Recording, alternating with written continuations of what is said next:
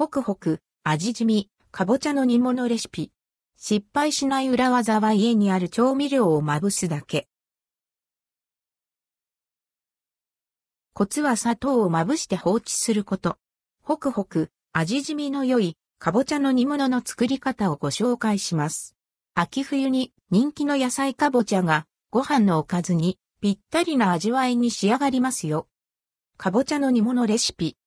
材料かぼちゃ1、4砂糖、醤油、みりん、酒角大さじ2水 200ml。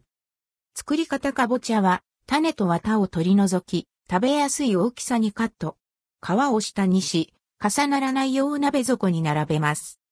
上から砂糖をまぶします。そのまま1から2時間放置。かぼちゃから水分が出て、砂糖が溶けていきます。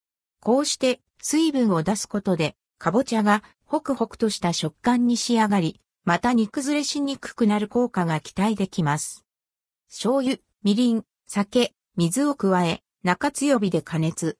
沸騰したら、中火に弱め、落とし蓋、キッチンペーパーをかぶせるのでも OK をして10から15分煮込みます。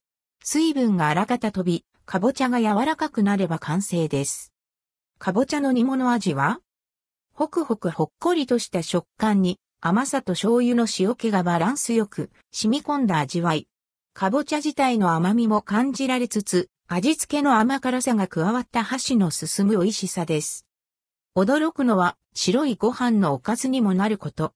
かぼちゃ times ご飯の組み合わせって、かぼちゃが水っぽかったり味が薄めだったりすると微妙なんですが、このレシピならバッチリです。